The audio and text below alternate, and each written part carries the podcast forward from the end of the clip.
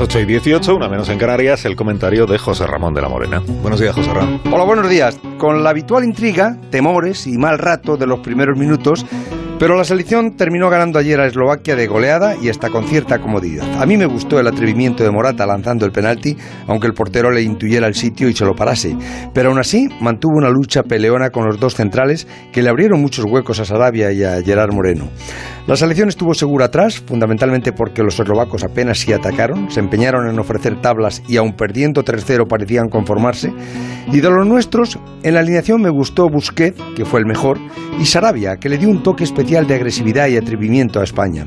Suecia ganó a Polonia esperándola al contraataque, sabiendo que los polacos iban a salir desencadenados porque lo único que les valía era ganar y perdieron, aun con dos goles de Lewandowski que no alcanzaron para el empate, por poco, porque en el descuento estaban empatados a dos cuando Suecia hizo tercero.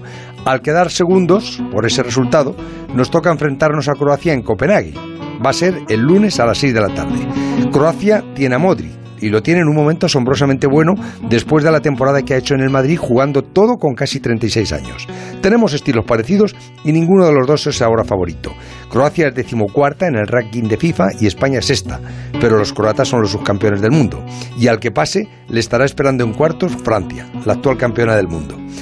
Y esta noche, a las once y media, desde el palco en obras del Estadio Bernabéu, tengo una cita para ti con el presidente del Real Madrid, Florentino Pérez, y una conversación llena de preguntas para el transistor, por si quieres oír.